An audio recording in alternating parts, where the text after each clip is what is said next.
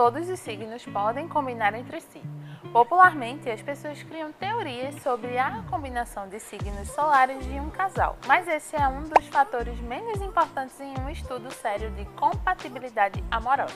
Na sinastria amorosa, são analisados diversos aspectos do mapa astral de cada pessoa e a relação entre eles, gerando então uma análise completa sobre a combinação inteira do casal.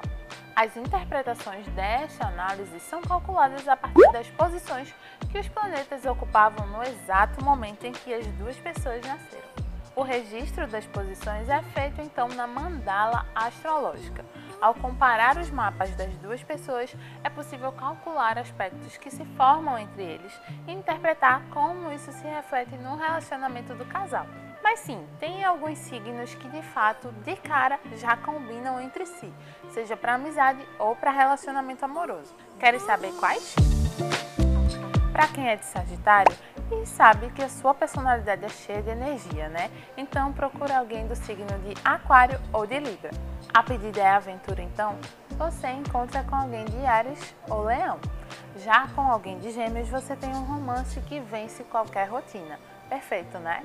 Tá gostando do conteúdo sobre signos? Você pode encontrar muito mais coisas que envolvam horóscopo, signos e astrologia no geral lá no blog Social 1 ou no JC.